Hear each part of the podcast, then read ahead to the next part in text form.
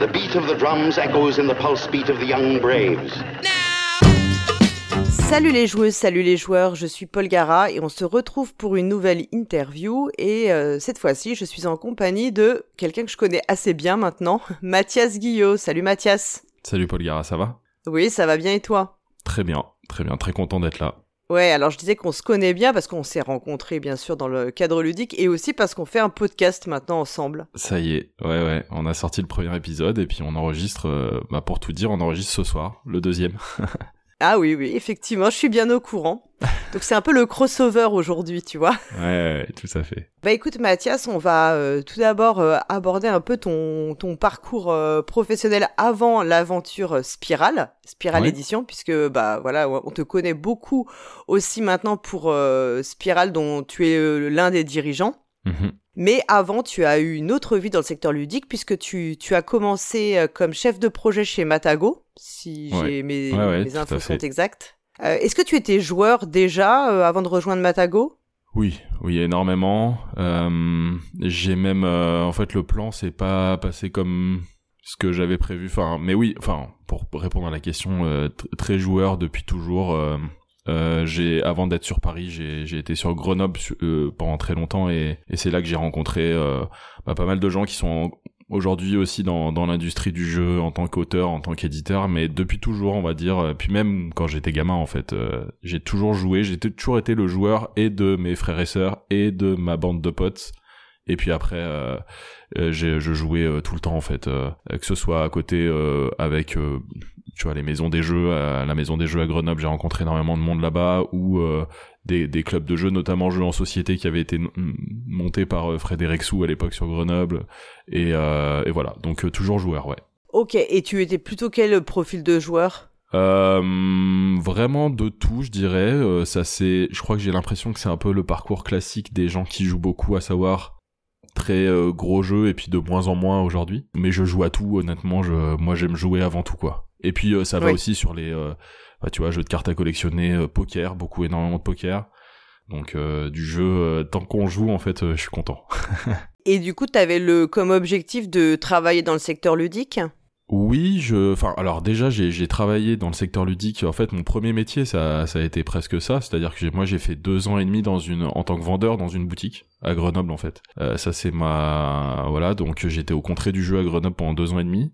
Et c'est là, après, où, quand j'ai repris les études dans l'édition, je me suis dit, bah, je reprends les études dans l'édition. Il n'y a pas vraiment de formation dans l'édition du jeu.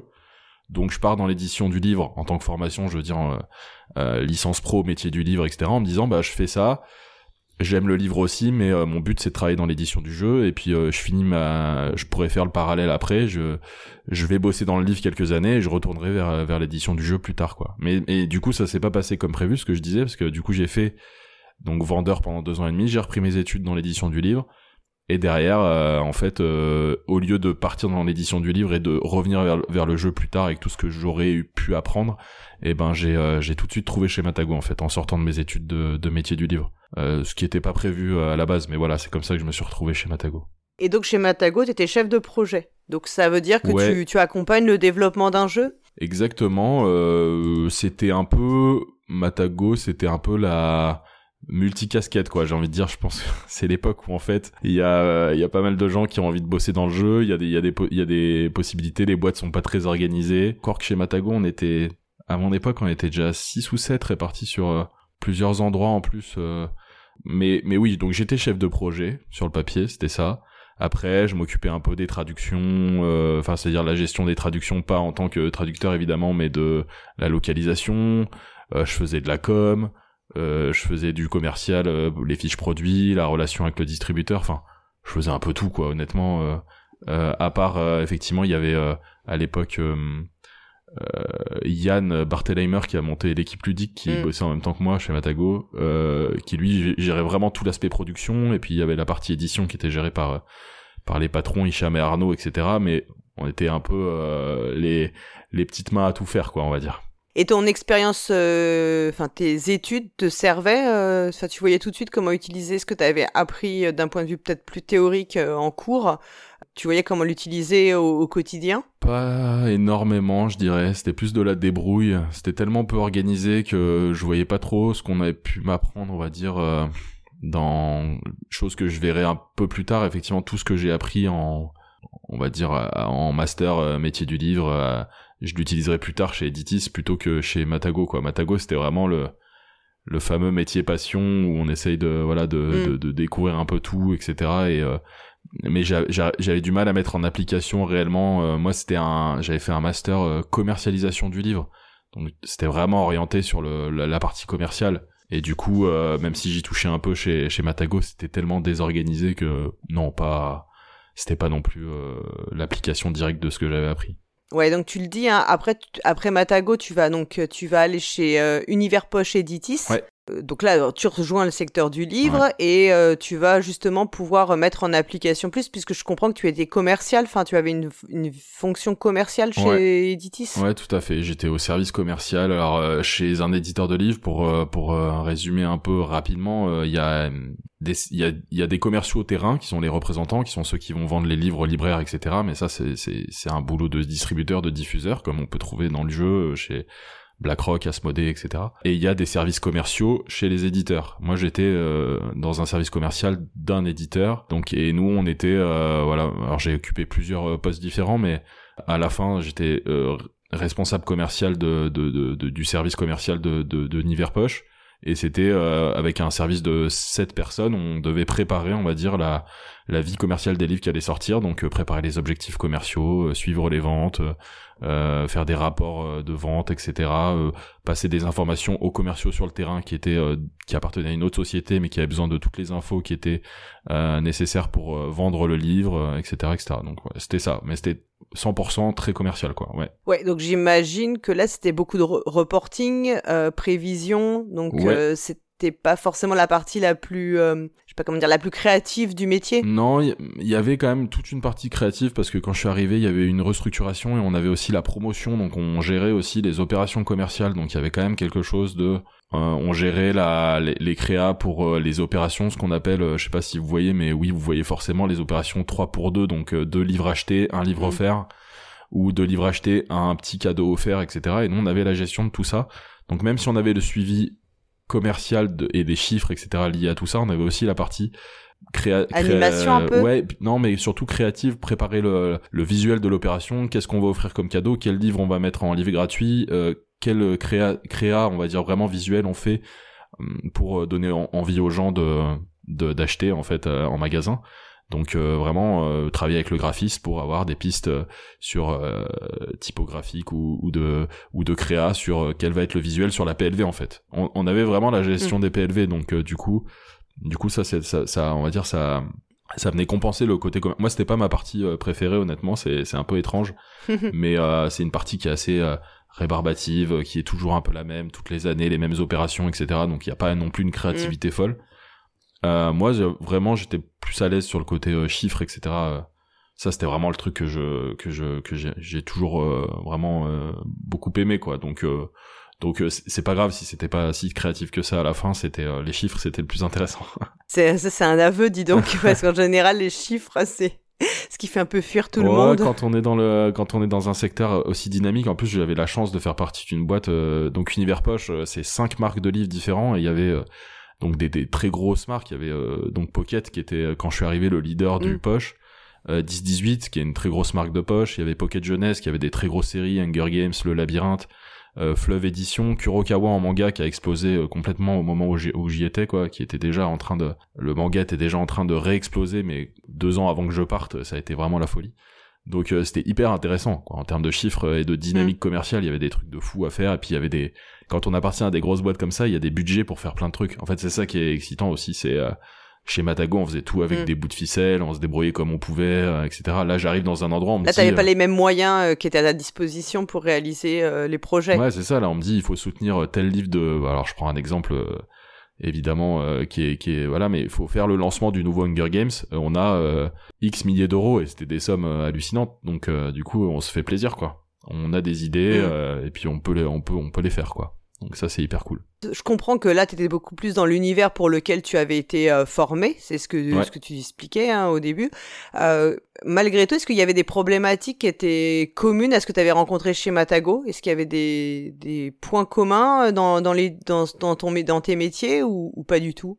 Ou au contraire, tu avais l'impression que c'était vraiment deux secteurs très spécifiques, même si on parlait d'édition dans les deux cas? Non, bah, on en, j'en ai parlé dans un petit peu dans mes chroniques que j'ai fait à la radio des jeux. Je pense que les deux milieux, les deux milieux sont très très liés.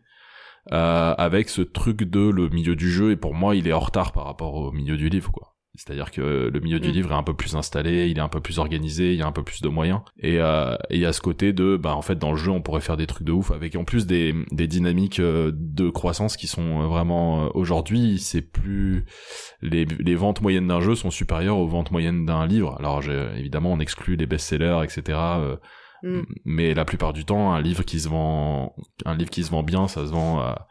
Il y a plein de livres qui se vendent entre 1000 et 3000 exemplaires, alors qu'un jeu, on peut, évidemment, c'est pareil, mais mais mais vendre 5000 exemplaires d'un jeu, c'est pas c'est pas c'est pas si difficile que ça. Enfin, je veux dire euh, aujourd'hui. Mais euh, oui, il y avait plein de parallèles, plein plein. Euh, et j'étais content en fait de me dire, en fait, je suis en train d'apprendre plein de trucs aussi. J'avais toujours dans un coin de la tête que je me disais, est-ce que je retournerai vers le jeu peut-être parce que c'est vraiment là où j'ai envie d'être. Et je suis en train d'apprendre plein de trucs quoi. Et ça va me servir de de, ouf parce que euh, je vais pouvoir peut-être mettre en application ça euh, plus tard dans, dans le jeu parce que là je vois plein de de manières d'être organisé de, de, de au niveau du lancement des, des projets ou de, de soutenir des projets en termes de communication de marketing de commercialisation euh, il y avait plein de trucs que je me disais bah ouais en fait c'est c'est ça qu'il faut faire quoi. Et puis il y avait toute la il y avait quand même la relation aussi avec le distributeur qui était vraiment euh, ça c'était intéressant. J'avais pu le toucher un tout petit peu euh, vraiment le voir de loin côté Matago. Et ça c'était vraiment le plus passionnant quoi. La relation avec le la, vraiment la commercialisation pure de, du point de vente quoi. De savoir que ton livre il arrive dans tel et tel point de vente avec telle enseigne que tu vas voir les les acheteurs de telle et telle enseigne la Fnac ou mm. les libraires indépendants et ben pareil avec le jeu quoi. Là on en reparlera après quand on parlera de Spiral mais bah ça c'est ce qui me plaît le plus en fait, c'est la relation aussi avec BlackRock, euh, qu'est-ce qu'on peut faire pour que le jeu continue d'exister euh, dans les rayons, etc. etc.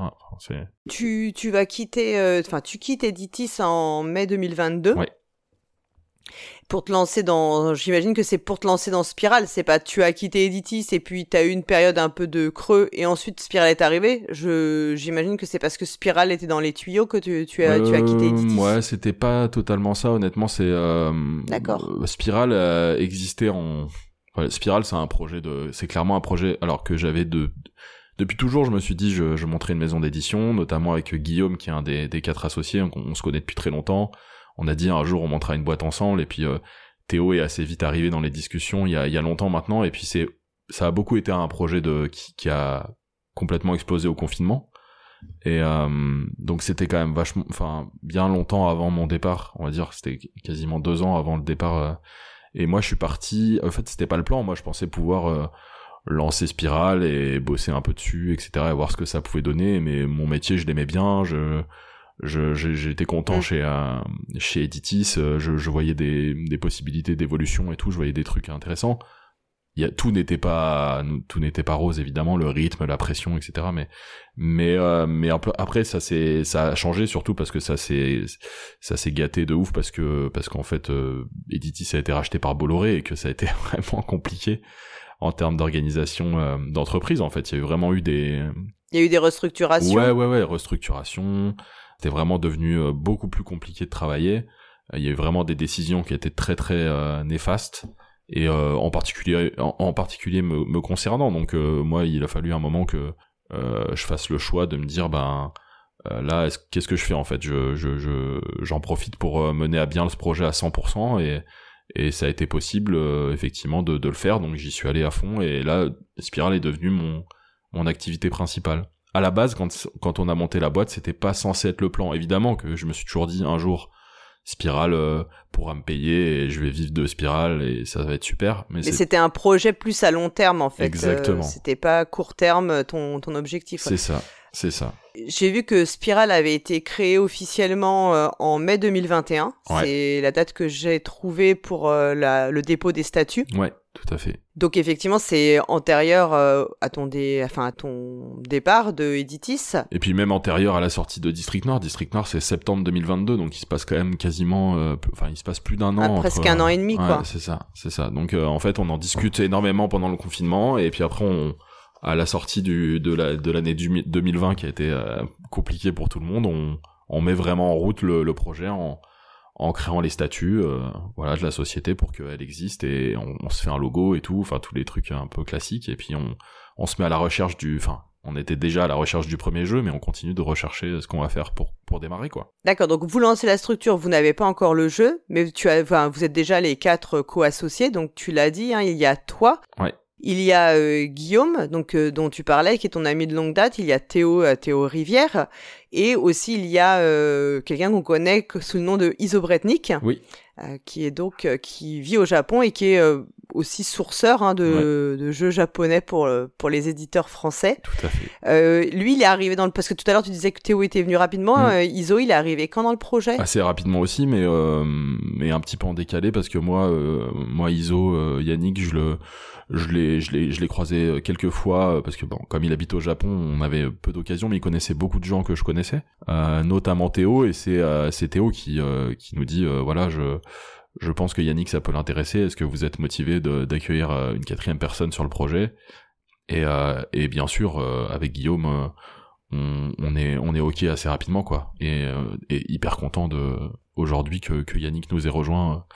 parce que la team elle est, elle est, elle est, elle est super quoi, ça marche hyper bien, on est, on est hyper content. Ok, donc vous faites une SAS, hein, qui est donc euh, la société par action simplifiée, qui a le l'immense avantage d'être très souple juridiquement. Ouais. On peut euh, vraiment, euh, on n'a pas les contraintes qu'on a dans d'autres d'autres types de structures. Il y a un président et, si j'ai bien compris, trois di trois directeurs généraux, ouais, donc toi. Fait, en, en, pratique, c'est toi qui fait, qui est plutôt le dirigeant de fait, enfin qui mmh. dirige plutôt euh, les choses ou Il pas n'y a pas? de dirigeant, tout est discuté entre nous. C'est juste que moi, je suis le seul à bosser à 100% au quotidien. C'est-à-dire qu'en fait, il euh, y, a, y, a, que moi qui consacre 100% de mon temps à Spiral, parce que les autres continuent d'avoir des activités professionnelles à côté et et voilà, donc c'est comme ça que ça se fait. Après, on, ça n'a pas de lien avec euh, les statuts et la prise de décision, j'ai envie de dire.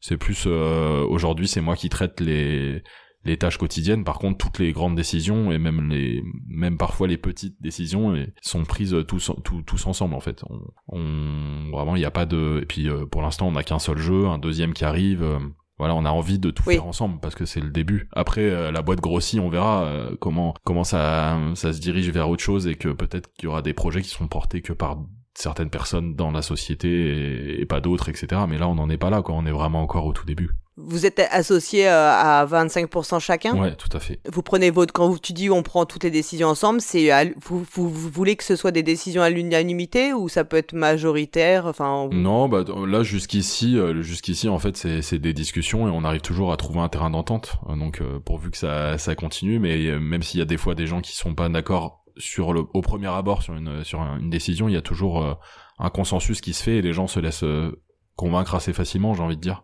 parce qu'il y a des bons arguments et que les gens arrivent aussi. Euh, après, il y a des, des zones de des zones de comment dire des, des gens qui s'y connaissent mieux en certains sujets. Par exemple, Guillaume, c'est clairement notre référent sur tout ce qui est euh, fonctionnement euh, de la comptabilité financière, etc., etc. Parce que lui, c'est quelque chose qu'il fait au quotidien sur son métier à lui. Donc en fait, sur ce genre de décision, il va être moteur parce que lui, il va nous dire ce qu'il Mm. faut faire. Et nous, on va l'écouter, on va lui dire, bah évidemment, c'est toi qui as raison, parce que nous, déjà, on n'y connaît rien. Et puis sur d'autres trucs, par exemple, des, décisions euh, créatives sur des trucs, bah il y en a, il y a certaines personnes qui vont être plus en retrait parce qu'elles se disent, bah moi, mon point de vue est pas, j'ai un point de vue, mais je suis pas sûr que ce soit le, la bonne décision, donc euh, je vais avoir tendance à écouter les autres, etc. Mais à la fin, on est, on est tous plus, on est tous d'accord assez, assez facilement. Enfin, en tout cas, euh, je, je croise les doigts. euh, en deux ans, on n'a pas eu de, de crise majeure et de, et de problèmes pour se mettre d'accord, quoi. À terme, l'idée c'est que tu viennes, tu deviennes salarié de la structure, j'imagine? Oui, oui, oui. Il y a, y a, y a ça qui est dans les plans, effectivement. Euh, donc euh, ça, ça serait, euh, ça serait idéal que ce soit dans, dans pas trop longtemps. On va, on va voir comment faire. On a la chance d'avoir un premier jeu qui, qui fonctionne très bien encore, même plus d'un an après la sortie, donc ça nous porte. Euh, évidemment, à chaque nouveau projet, il y a, il y a une prise de risque et puis, euh, et puis on sait pas comment ça va fonctionner, etc. Après, on met tout, tout en œuvre pour que, pour qu'on sorte des jeux qui, qui vont trouver leur public. Donc, on va voir ce- comment ça va se passer sur le deuxième. C'est, c'est, la grande inconnue. Euh, bah on va on va parler justement de District Noir, hein, Ouais. votre premier jeu. C'est un jeu euh, qui en fait était sorti, si j'ai bien compris, euh, initialement en 2016 sous un autre nom et avec un tout autre univers. Donc c'est Throne and Grail, le nom d'origine, Ouais. si je dis pas de bêtises. Throne and the Grail. C'est un ouais. jeu de un jeu de Nobutake Dogen et Nao euh, Shimamura. C'est Iso qui vous l'a qui a apporté le jeu, en fait, qui vous a proposé le jeu. Comment ça s'est passé? C'est vrai que tout à l'heure on a dit qu'on n'avait pas le jeu avant de faire la structure, mais en fait on a eu un peu les deux en même temps. C'est-à-dire qu'on avait commencé à réfléchir à ce qu'on voulait faire, euh, on avait commencé à prendre contact avec des gens liés à Throne and the Grail avant que la structure soit soit mise en place, mais après à la fin ça nous a pris un peu de temps pour euh, pour boucler le projet. Mais oui, à à, hum, on va dire à l'impulsion, c'est c'est Iso qui a qui a parlé de ce jeu-là, qui qui qui l'avait en tête euh, depuis bien longtemps. Euh, ce qui est marrant, c'est que c'est un jeu que Théo connaissait et voire même connaissait très bien puisqu'il avait toujours eu une version avec lui pendant très longtemps avec lui. Il, adorait le jeu et il l'avait même présenté euh, lui-même. Il, il en parlait euh, trois trois ans, trois ou quatre ans avant, donc c'est-à-dire deux ans après la sortie au Japon. Il en parlait à, des- à des gens en Mhm. France en disant bah vous devriez vous intéresser à ce jeu-là, c'est super. Euh, Il l'avait montré à des potes éditeurs juste par plaisir en disant bah c'est un super jeu, pourquoi personne ne le fait quoi. ISO l'avait aussi présenté il y a très il y a plusieurs années il y a longtemps à d'autres éditeurs qu'il avait qu'il avait refusé donc euh, c'est un peu euh, un peu le comment dire le ouais c'est ça on a récupéré un, un projet que- qui, intéressait personne pour en faire euh, District Noir Euh, parce que tout le monde a tout le monde a adoré quoi en interne c'était un peu le premier jeu qui nous mettait tous d'accord quoi donc on était là ok Ouais. c'est c'est c'est c'est le coup de cœur donc euh, on y va quoi Quand vous vous dites oui, ce jeu on va le faire, euh, vous voyez déjà que vous le re- vous voulez pas, enfin vous voulez changer l'univers, vous voulez rethématiser le jeu? oui oui Vous avez tout de suite cette idée-là? Oui, parce que c'est une volonté globale chez Spiral. C'est-à-dire qu'il y a- s'il y a bien un truc qui nous passionne tous les quatre, c'est euh, apporter notre patte euh, graphique. Donc oui, on voulait pas. C'est pour ça que quand on me parle de sur District Noir de localisation, je, je suis d'accord. En fait, en soi, c'est une localisation. Pour autant, euh, c'est un peu une localisation étrange parce que c'est un c'est un jeu qui est sorti à 500 exemplaires au Japon il y a 6 ans qui a fini par être édité en Pologne, on sait pas comment, à 1000, 1500 exemplaires et qui a fait un flop. Et voilà, c'est tout. Et après, maintenant, aujourd'hui, on, on est quasiment à 100 000 exemplaires vendus dans le monde, mais District Noir, quoi. Euh, donc évidemment, Oui. c'est le même jeu, mais le jeu qui existe le plus majoritairement partout, c'est euh, c'est notre version à nous.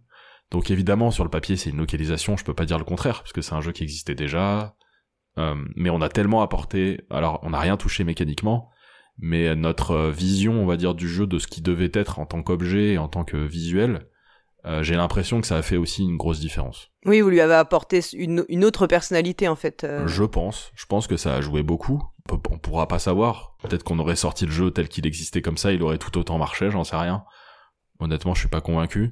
Mais oui, euh, euh, c'était évidemment quelque chose qu'on avait, qu'on avait euh, en tête directement. Quoi. On a dit ce jeu-là, on, on, on va le faire, mais on va, on va changer les visuels, on va changer l'univers, on va changer le, le matériel, la taille des cartes, euh, voilà, plein de trucs quoi. Hmm. Tu disais vous avez pas fait d'ajustement mécanique. Vous avez gardé vraiment le Non. jeu d'un point de vue mécanique à l'identique. Exactement à l'identique. Au tout début du projet, on s'est dit est-ce qu'on peut faire quelque chose qui marcherait euh, par équipe de 2 contre 2 vu que c'est un jeu en, en 1 contre 1 euh, est-ce qu'il y a moyen d'en faire quelque chose etc et puis on est dit en fait c'est bizarre de euh, de d'essayer de pas brusquer les auteurs parce qu'on l'aurait pas fait mais je veux dire de leur dire bah transformez un peu ça est-ce que vous avez pas une idée pour transformer pour que le jeu alors que le jeu était vraiment un pur jeu de joueurs et on a dit non mais en fait il faut le il faut le traiter comme ce qu'il est, à savoir un pur jeu de joueurs, et on, on touche pas, et mécaniquement c'était parfait pour nous, donc euh, il n'y avait pas de raison de, de retoucher quoi que ce soit. Donc en revanche, vous avez euh, complètement retravaillé euh, la direction artistique. Ouais. Euh, comment, le, comment vous avez trouvé euh, l'illustrateur? Comment vous avez eu l'idée de partir dans ce, cet univers euh, plus euh, plus urbain, plus euh, no- enfin un peu qui rappelle un peu le polar, euh, Mm. enfin qui, qui fait penser à ça, et visuellement et dans la dans la thématique dans laquelle le, le jeu euh, le jeu prend prend naissance. Comment vous avez trouvé euh, vous avez eu cette idée là C'est, je l'ai déjà un tout petit peu raconté, mais euh, c'est assez marrant comme histoire en fait de la rencontre avec Vincent déjà, et puis après ce que ça provoque un peu sur le thème et la et et euh, ouais le traitement graphique du jeu, c'est euh, euh, bah moi je suis papa d'une petite fille et euh, en fait elle est, elle- il se trouve que Vincent Rocher, l'illustrateur de District Noir, c'est un, un papa d'une autre petite fille qui était en classe avec ma fille, et en discutant, je lui dis bah j'ai monté une maison d'édition, on a un premier jeu, et lui il me dit bah je suis illustrateur, et quand quelqu'un me dit ça, généralement je fais dans ma tête hein, évidemment évidemment, je, je ne parle pas à voix haute. Je dis, euh, je me dis, oh là là, encore. Contact utile. ouais, je me dis contact utile, mais non, je me dis euh, comme quelqu'un de bien blasé. Je me dis, oh, encore quelqu'un qui me parle de ces illustrations, ça va pas être ouf. euh, je vais être poli, je vais lui dire que je vais regarder, et puis euh, et puis on verra. et puis soit je vais pas aimer, soit ça va pas coller avec ce que je cherche, etc. Et je lui dis, ah ouais, super. et en fait, euh, parce que ça m'était arrivé déjà trois ou quatre fois, tu vois. Il y a des gens qui te disent, ouais, je suis illustrateur, regarde ce que je fais, et puis c'est pas une Et là, question. tu fais, ah non, mais. Ouais, c'est pas, c'est même pas que c'est, c'est pas, c'est, c'est, c'est, c'est pas bien fait ou que c'est pas beau, etc. C'est juste que des fois, ça, juste, c'est, c'est, ça colle pas ça avec colle ce pas que avec tu ce que peux tu rechercher, cherches. quoi. Et puis Ouais. c'est, c'est, puis c'est, c'est des goûts personnels. Tout est très subjectif là-dedans.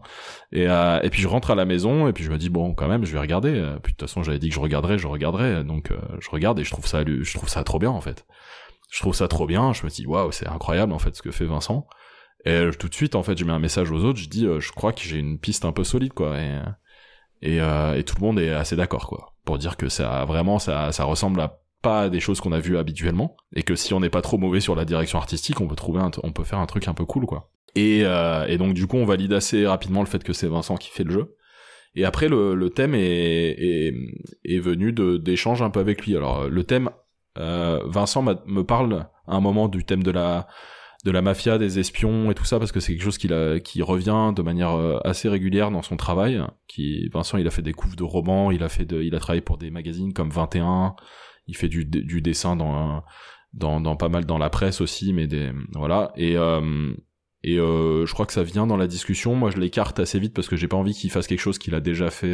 Et puis finalement, dans notre conversation à nous avec Spiral, il y a deux thèmes qui émergent. Euh, et on se dit, ok, en fait, on propose les deux thèmes à Vincent, qui est un thème euh, années 50, qui est plutôt lié au film euh, On the Docks, qui est un film que Iso nous dit euh, qu'il aime beaucoup avec Marlon Brando, un truc avec du, du trafic sur Mm. les quais, etc. Sur les quais, ouais. voilà, et, et on propose aussi un autre thème à Vincent, qui est un thème qui est plus sur de du paysage, un peu, je sais pas, je pourrais le résumer comme, euh, c'est pas vraiment du post-apo, mais plus de l'urbex, un peu, tu vois, des bâtiments Mm. abandonnés dans la nature, un truc un peu où on voit plein de bâtiments qui seraient recouverts de végétation, etc., mais juste rester sur un truc un petit peu comme ça.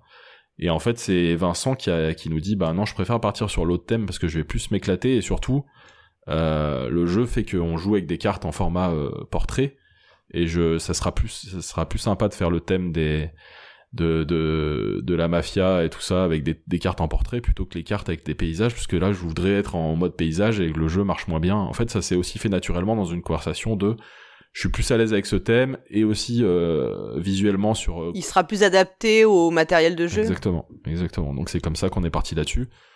Et c'est vrai que le travail avec Vincent a été assez fluide parce qu'il a tout de suite euh, fait des propositions qui étaient un, un peu cool avec ses idées de grands personnages avec des petites scénettes en dessous qui rappelaient le personnage. Enfin, tout était, euh, tout s'est calé assez facilement. Sur la couve, on a un peu discuté, etc. Mais, mais assez vite, on, avec ces, grands aplats de couleurs, etc. On a, on avait trouvé la direction qu'il fallait, quoi. Comment, j'imagine que vous avez montré aux auteurs euh, du jeu le, le, le résultat, comment ils l'ont trouvé par rapport à la version, de, leur version d'origine? Bah eux ils adorent, hein, je crois. Euh, tout le monde adorait. Euh, C'est vrai que même l'éditeur polonais qui nous avait donné les droits sur le sur l'Europe euh, trouvait que c'était fou parce que eux ils avaient fait un. Eux c'est marrant, ils avaient aussi changé le thème du, du jeu original et ils avaient fait un jeu sur le chocolat. Ouais, j'ai vu les photos et sur BGG. Sauf, ça, ouais, sauf, enfin je je vais pas faire offense, mais c'est vraiment pas beau du tout. Euh, Pas du tout. et c'est très abstrait, on comprend rien, c'est un peu illisible, etc. Et euh, eux, ils avaient trouvé ça fou, les auteurs avaient- effectivement avaient trouvé ça super. En plus, ça, j'ai l'impression que, alors je veux pas dire de bêtises, mais que ça évoque un peu un truc aussi chez les, chez euh, chez les japonais, ce truc un peu d'ambiance euh, polar, un peu mafia des années 50 et tout. Il y a quand même un truc qui qui les qui les intéresse. Et du coup, ouais, non, ils ont ils avaient trouvé ça super. Trouvé ça génial. Le jeu sort en septembre 2022, c'est ce que tu disais. Ouais. Euh, il rencontre immédiatement un très grand succès euh, public et aussi euh, il est très bien reçu. euh, J'allais dire un succès critique, si on peut dire qu'il y a de la critique dans le jeu de société, mais euh, non, mais il a fait quand même l'unanimité parce que tu peux avoir des jeux qui ont un succès d'estime mais qui ne se vendent pas et inversement des, des jeux qui sont pas jugés terribles mais qui se vendent très bien. Là, il a il a réuni les deux. Euh, J'imagine que c'est super grisant pour Oui. vous toutes pour vous quatre euh, d'avoir cet accueil. Oui, oui, bien sûr. On a, hum, alors, c'est un peu le, le, le croisement de plein de facteurs, mais oui, évidemment, c'est c'est grisant. On, on, on est tellement sur, on est surpris. de voir à quel point ça démarre fort, de voir les super retours, de voir qu'on fait un super lancement et surtout un mois post-lancement parce que c'est pas tout de faire une super mise en place, il faut quand même derrière que ça, ça continue assez fort rapidement. Et puis il y avait Noël euh, trois mois après, donc il fallait un petit peu voir un peu ce que ça allait donner. C'est plein de facteurs à la fois. Je pense que nous on a, on y croyait très fort. Euh, on a, on s'est donné les moyens euh, en termes de d'exposition, etc. De com. On a eu un, énorme soutien de BlackRock qui croyait très fort au projet, donc ça, ça a beaucoup joué aussi. Mais oui, c'était fou de voir ça. Je suis d'accord avec toi. des gens avaient l'air de, enfin, de d'adorer jouer au jeu il était un tout petit peu clivant parfois. Il y a eu quelques sur euh, sur des petits détails, sur aussi ça le fait que la première partie pouvait être un peu déstabilisante et tout. C'est un jeu qui reste un petit peu parfois étrange sur euh, les sensations qu'il procure et euh, on l'explique, on, on voit pas totalement comment ça ça se met en place et puis après en faisant deux tours on a compris quoi et c'est assez addictif mais il y avait quand même ce, ce truc de la porte d'entrée qui était pas une porte d'entrée totalement moi, j'avais, j'ai toujours eu un doute en fait. C'est un peu étrange de dire ça. Après, je, je, l'avais dit à d'autres endroits, mais éditer, c'est, c'est douter. Mais une fois qu'on a passé du temps sur un, sur un projet, moi, j'avais tout de suite ce truc de dire, oh là là, les gens, ils vont passer à côté, c'est sûr. Moi, je sais que c'est un super jeu, mais euh, mais euh, ça, ils vont jouer une partie, ça va pas se passer correctement. Et d'ailleurs, la partie qu'on avait faite pour convaincre euh, euh BlackRock de nous prendre en distribution, c'était un sacré moment quoi. C'était un truc euh, moi je me dis si la partie elle est nulle euh, bah ils nous prendront pas quoi. Hmm. on avait eu de la chance je crois la partie a été incroyable euh, hyper tendue hyper serrée entre les deux joueurs etc donc le jeu nous avait nous a, nous a aidé en faisant la, une des meilleures parties que j'avais vues mais mais oui hyper gros succès tout de suite et et après l'idée c'est que ça dure le plus longtemps possible quoi. Est-ce que tu penses aussi que son format de joueuse plaide en sa faveur parce qu'on sait qu'en réalité beaucoup de joueurs et joueuses ne jouent qu'à deux. Mhm. Enfin, en tout cas, c'est leur plus gros leur plus gros créneau de jeu, c'est en fait de jouer à deux. Est-ce que tu penses que il va il va il c'est ce qui lui a aussi permis peut-être de, de si bien fonctionner parce que c'était un peu moi je trouve que c'est un peu une alternative aux cités perdues puisque c'est un jeu de marche forcée hein, District mhm. Noir. Hein. Mhm. On retrouve un peu des sensations des cités perdues qui est un des je pense euh, gros hits du, du jeu à deux. Est-ce que tu penses que le fait ce format à deux ça ça plaide aussi en sa faveur? Oui, 100% je pense que en plus sur un petit budget comme ça, euh, je pense que les gens se posent moins de questions aussi. Euh, les gens qui jouent à deux, ils vont, ils vont essayer plein de trucs, ils vont avoir envie d'avoir plein de nouveautés. C'est, je pense que la catégorie jeu de joueurs, c'est peut-être la catégorie où les gens ont, le plus besoin de, de découvrir des choses. Euh, parce que si tu joues, si tu joues 30, 50 parties d'un jeu à deux, au bout d'un moment, t'as fait un peu le mm. tour et t'as envie d'essayer autre chose.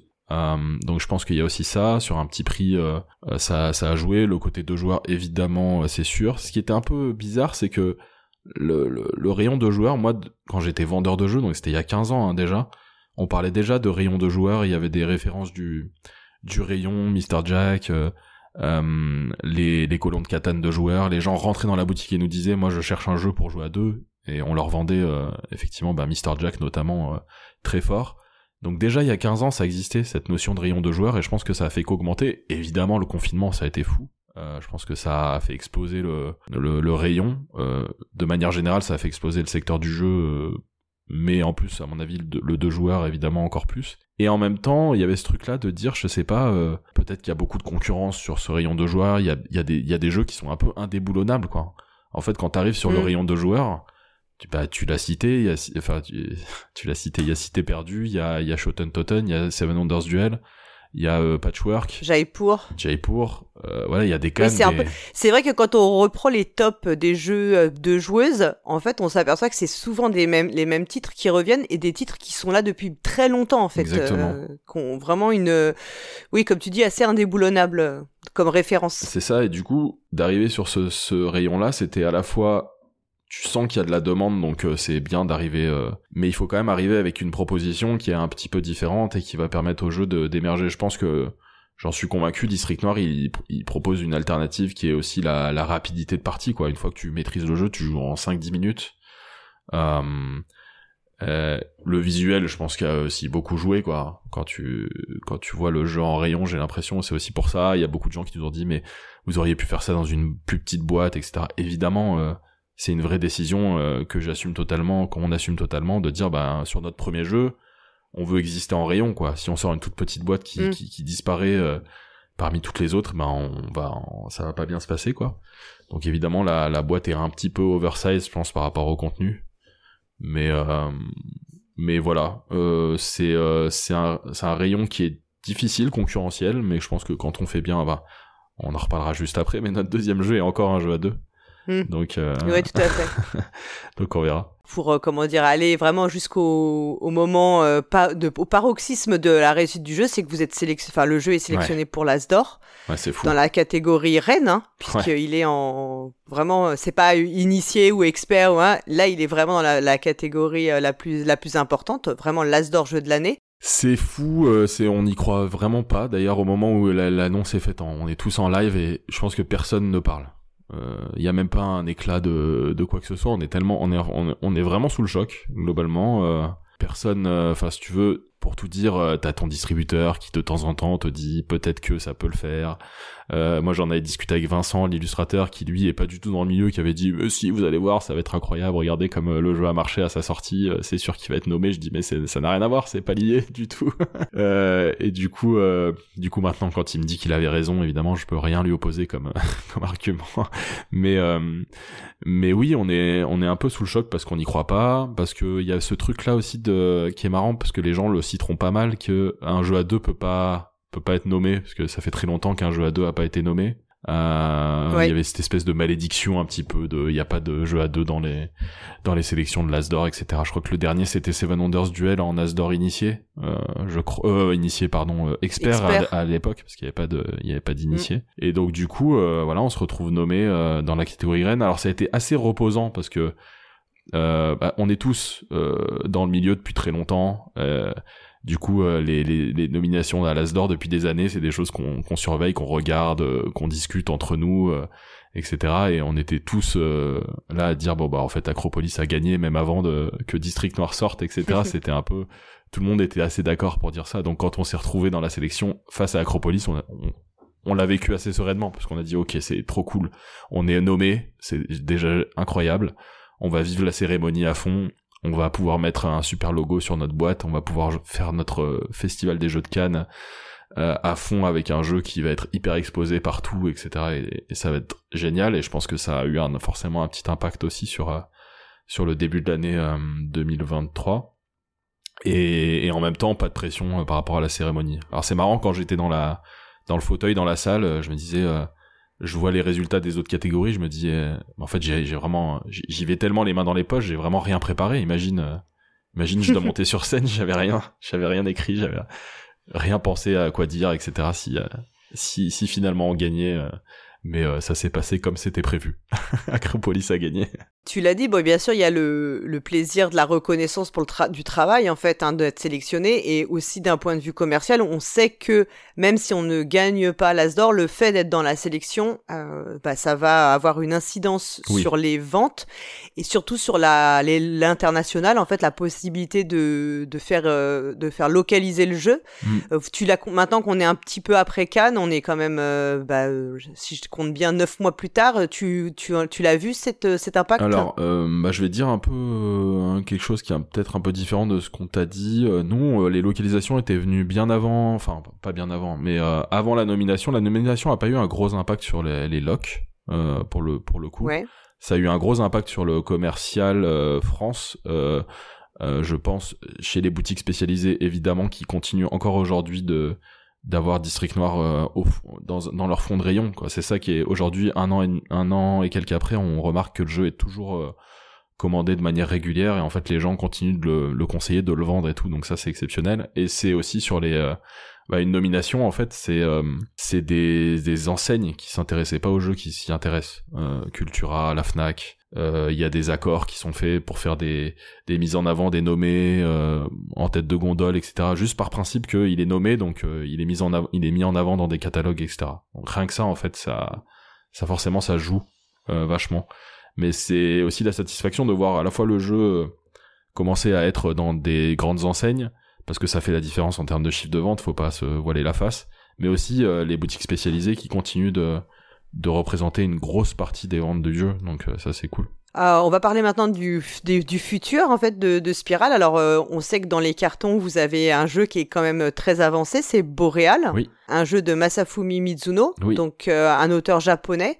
Tout à fait. Euh, j'ai de ce que j'ai vu, il n'y a pas de, c'est pas un jeu qui a déjà été euh, édité, euh, comment dire, euh, enfin, de façon euh, professionnelle. En tout cas, peut-être qu'il a été, il est sorti en, auto-édition ou pas du tout. C'est un développement complet que vous faites? Non, c'est effectivement encore un jeu qui, qui, a, qui a la caractéristique de la majorité des jeux japonais, à savoir que son auteur l'a ensuite auto-édité pour le vendre sur les game market, euh, pareil à 400, 500, 600 exemplaires.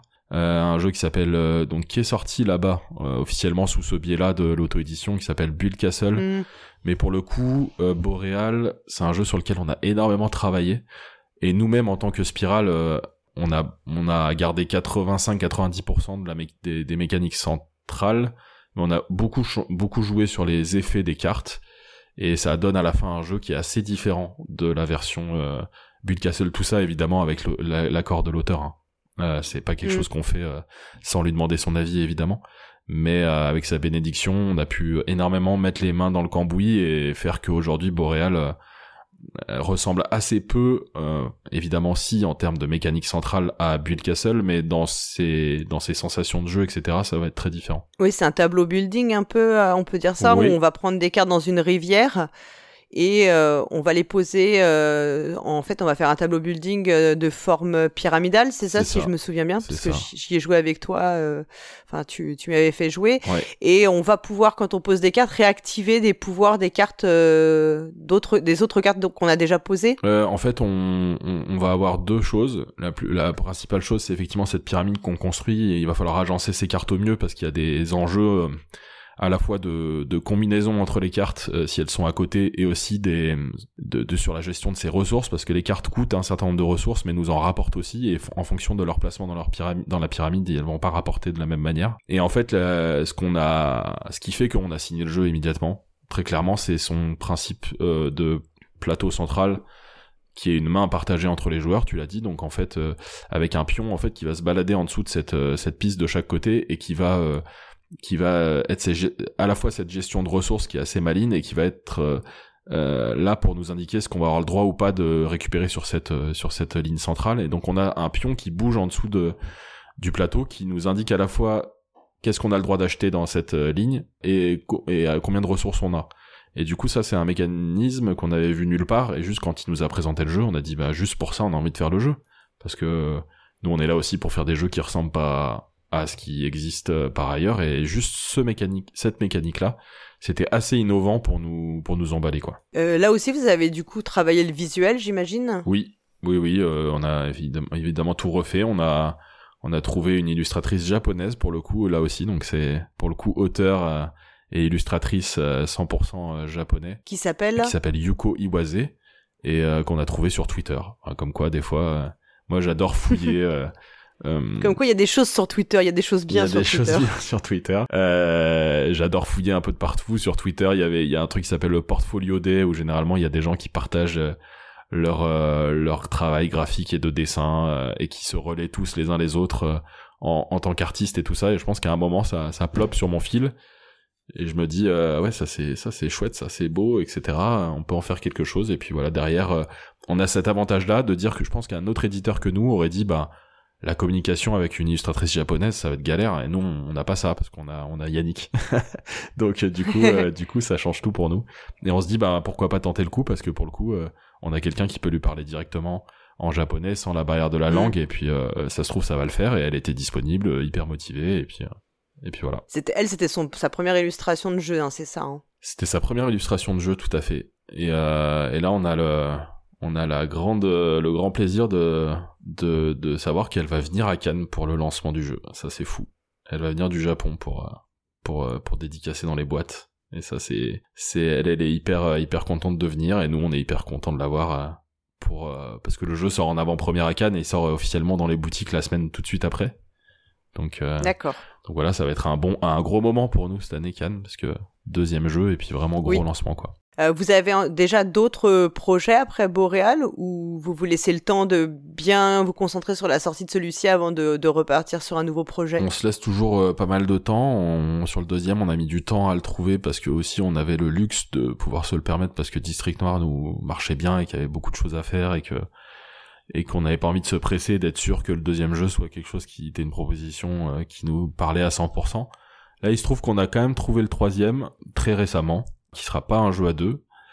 Est-ce que ce sera un jeu japonais? Non, pas japonais. Non, donc on change euh, un peu notre physique d'épaule. Tu, peux en dire plus ou pas euh, Pour l'instant, c'est très, c'est très frais, donc effectivement, c'est beaucoup trop frais pour en parler pour tout dire, le contrat est même pas signé, mais on a fait une proposition, etc. Euh, c'est validé, mais il faut qu'on fasse signer le contrat, quoi. Donc, euh, oui. Pour l'instant, c'est un peu trop tôt pour en parler, mais euh, mais on est on est très content d'avoir trouvé ce, ce jeu-là et c'est avec une personne qu'on aime beaucoup, donc donc ça va être chouette. Ouais, donc vous vous laissez toujours le du temps pour préparer le projet. Tu, tu penses que, enfin, comment dire, vous avec le succès qu'a eu District Noir pour un premier jeu, euh, c'est j'ai l'impression que tu, tu, ce que tu disais en fait, c'est que vous, vous avez euh, une sorte de niveau d'exigence assez élevé pour pour pas, enfin pour rester un petit peu à la hauteur en fait de, de votre premier jeu, de, du succès qu'il a eu. C'est ça vous? La plupart du temps, les gens nous, nous demandent ça. Est-ce que vous avez la pression après District Noir, ça a été fou, euh, etc. Et on a envie de dire, euh, forcément, nécessairement, oui, on l'a un petit peu parce que on peut pas faire des Districts Noirs tous les jours. Euh, c'est impossible, quoi. Je veux dire, mécaniquement, statistiquement, c'est euh, c'est pas possible. Mais mais euh, ce qui est sûr, c'est qu'on se donne les moyens d'être d'avoir le le coup de cœur à 100% qui est partagé par toute l'équipe. Et ça arrive pas si souvent que ça en vrai. Donc ça, rien que ça, ça amène une exigence qui est naturelle. C'est-à-dire qu'en fait, entre les goûts de chacun, la connaissance de chacun du milieu, de l'édition, de ce qu'on veut faire, de tel projet, ce qu'il apporte vraiment quelque chose par rapport au reste de ce qu'on connaît déjà. Rien que ça, ça a fait qu'on on, a, on refuse énormément et c'est pas contre euh, les gens qui nous proposent des choses, etc. Il y a eu, il y a eu beaucoup de choses qu'on a trouvé euh, bien, mais mais c'était pas suffisant parce qu'il y avait toujours une personne dans l'équipe mm. qui était pas 100% convaincue, soit par euh, un, aspect mécanique, soit parce que le jeu était trop ressemblant à ce qui existait déjà. Et du coup, on a on a ça encore aujourd'hui, c'est-à-dire que la plupart des réponses que je fais aux prototypes qui nous sont envoyés, c'est il n'y a pas eu de coup de cœur général et c'est pas une formule euh, c'est pas une phrase toute faite, c'est vraiment ça. C'est-à-dire qu'il n'y a pas eu de coup de cœur général. Euh, dans l'équipe, on n'a pas un 100% d'emballement total, tous les quatre, sur le projet. Ce qui fait que on estime que c'est pas suffisant après pour pouvoir le défendre, parce qu'en fait, être 100% euh, raccord tous les quatre pour dire que le jeu est super, ça va permettre de convaincre tout le monde, ça va permettre de convaincre le distributeur, ça va permettre de convaincre derrière quand on va communiquer sur le jeu, etc., les boutiques.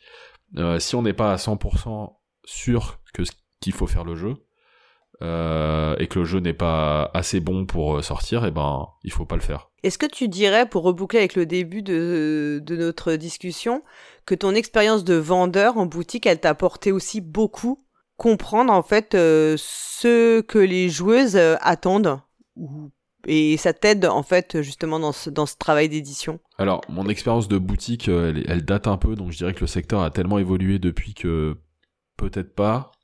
Par contre, le fait d'être resté dans le, dans le milieu tout le temps, c'est-à-dire d'avoir toujours été au contact d'auteurs, d'éditeurs, euh, depuis 15 ans fait que oui, ça, ça apporte une expérience euh, folle. C'est-à-dire que tu, euh, je veux dire, moi, je suis, je, je, j'ai continué via, enfin, par Matago et puis après, moi, j'avais rencontré il y a très longtemps Antoine Boza.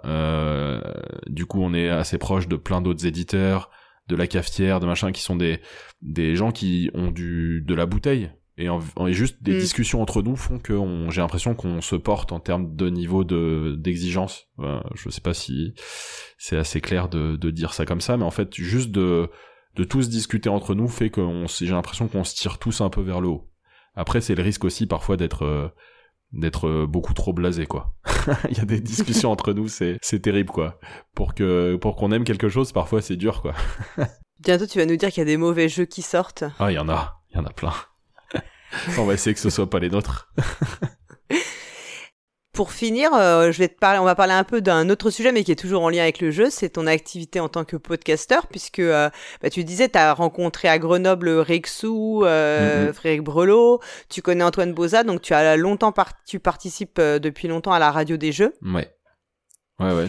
euh, alors qui sort des épisodes pas, pas de façon ultra régulière, hein, je ne vais pas balancer, mais... Non, non, c'est sûr. mais en tout cas, voilà. Tu as aussi fait le pendant le confinement, je pense que c'est là que tu as lancé Playback, qui est un podcast dans lequel euh, bah, vous prenez une année et vous revenez un peu sur ce qui, ce qui a fait euh, l'actualité ludique de cette année. Ouais, tout à fait. Et tout récemment, tu as euh, lancé Analysis Paralysis, mm. qui est un podcast inspiré de, tu l'as dit, hein, inspiré de quête latérale, dans lequel bah, tu, tu veux en fait que des chroniqueurs et chroniqueuses euh, viennent présenter des, des sujets dont, dont, après on a le loisir de discuter. Donc, Ouais, tout à fait. Podcast auquel je participe. Euh, le podcast, c'est quelque chose qui te passionne en dehors du secteur ludique? T'écoutes beaucoup de podcasts? Oui, oui, oui. Je me suis mis à écouter des podcasts beaucoup euh, il y a peut-être 5, 6, 7 ans, on va dire. 5, 6 ans, allez, on va dire. Et quand je suis tombé dedans, j'ai écouté que ça, quoi. À, à tel point que ça que ça m'a euh, ça m'a coupé d'autres activités j'ai vachement moins lu euh, avant je lisais beaucoup je lis moins alors là j'essaie de reprendre etc mais mais le podcast ça a été assez vite quelque chose où j'avais envie de découvrir plein de nouveaux trucs sur enfin j'ai trouvé que la liberté de ce que ça pouvait apporter et puis même en termes de de la liberté que ça apportait en termes de contenu mais aussi en termes en tant qu'auditeur en fait moi j'écoutais tout le temps dans les transports en faisant d'autres activités enfin et du coup en fait euh, ça m'a ouvert plein de de voilà je suis allé essayer de trouver des podcasts sur des sur des sujets de, des, sujets que j'aimais beaucoup et du coup euh, j'en ai écouté plein plein plein plein et je me suis toujours dit un jour ouais, j'aimerais bien euh, j'aimerais bien en faire et puis après il y a eu cette expérience à la radio des jeux avec une petite chronique etc et bah tu dois connaître ça mais le micro c'est assez addictif quand même mm. il y a un peu ce Totalement. côté ah ouais, j'ai envie, j'ai plein d'idées et puis c'est facile à mettre en place et et en plus c'est chouette quoi de de. Alors c'est encore plus chouette quand c'est euh, en live hein, très clairement. Le projet playback euh, j'aime beaucoup mais euh, mais c'est le fait d'enregistrer à distance etc. C'est quand même pas ce que je préfère.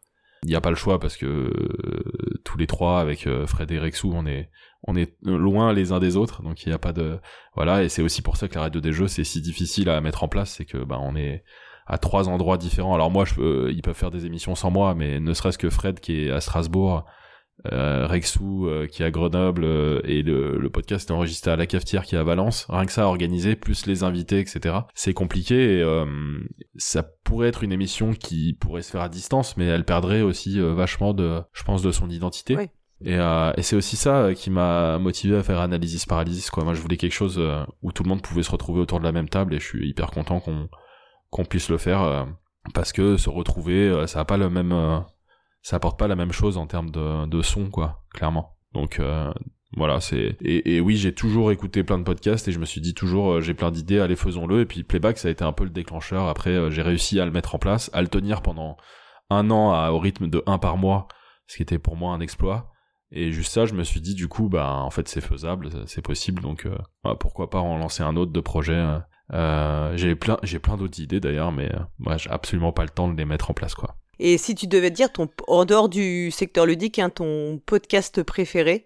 En dehors du secteur ludique, alors attends, je prends mon téléphone avec euh, mon podcast addict pour voir quels sont les derniers. Clairement, je pense que Super Ciné Battle, ça reste quand même un truc que j'adore parce que je les suis depuis 6 ans, c'est un des premiers podcasts que j'ai écouté. Euh, je suis très très cinéma, donc euh, entendre les gens parler de films, je trouve ça, je trouve ça trop bien. Là, je suis tombé sur un podcast euh, d'humour fait par Pierre Lapin qui est exceptionnel, qui s'appelle Pardon GPT, où ils invitent des, des, personnes, alors souvent des, des, des gens du stand-up, mais là récemment il y a eu un, un, un épisode avec Marion Montaigne, l'autrice de BD, et en fait ils, ils écrivent le contenu du podcast est écrit par ChatGPT, ce qui donne des situations complètement aberrantes, très très drôles et ils réagissent par rapport à ça. Et ça, c'est vraiment un truc cool là, que j'écoute en ce moment, j'aime bien. Euh, est-ce qu'il y a autre chose que tu veux ajouter sur euh, Spiral ou sur euh, d'autres points du secteur en lien avec le jeu ou, tu penses qu'on a fait le tour de la discussion pour toi? Non, écoute, c'était chouette de, de, revenir sur tout ça. on a hâte de, devoir sortir Boréal pour euh, voir comment il va être reçu par tout le monde. C'est un peu un peu de stress forcément. Là, je suis en train de, de finaliser les fichiers avant de les donner à l'imprimeur. Donc on est quand même au moment un peu clé. Donc euh, hâte de le voir sortir. Ok. Bah, en tout cas, je te remercie beaucoup d'avoir pris le temps euh, pour cette discussion. Merci à bah, toi. Écoute, je, te, je, te, retrouve dans quelques heures en fait, oui, techniquement. Ça. Exactement. Merci beaucoup. Toujours autour du micro. ouais. Merci encore. À très bientôt. Salut.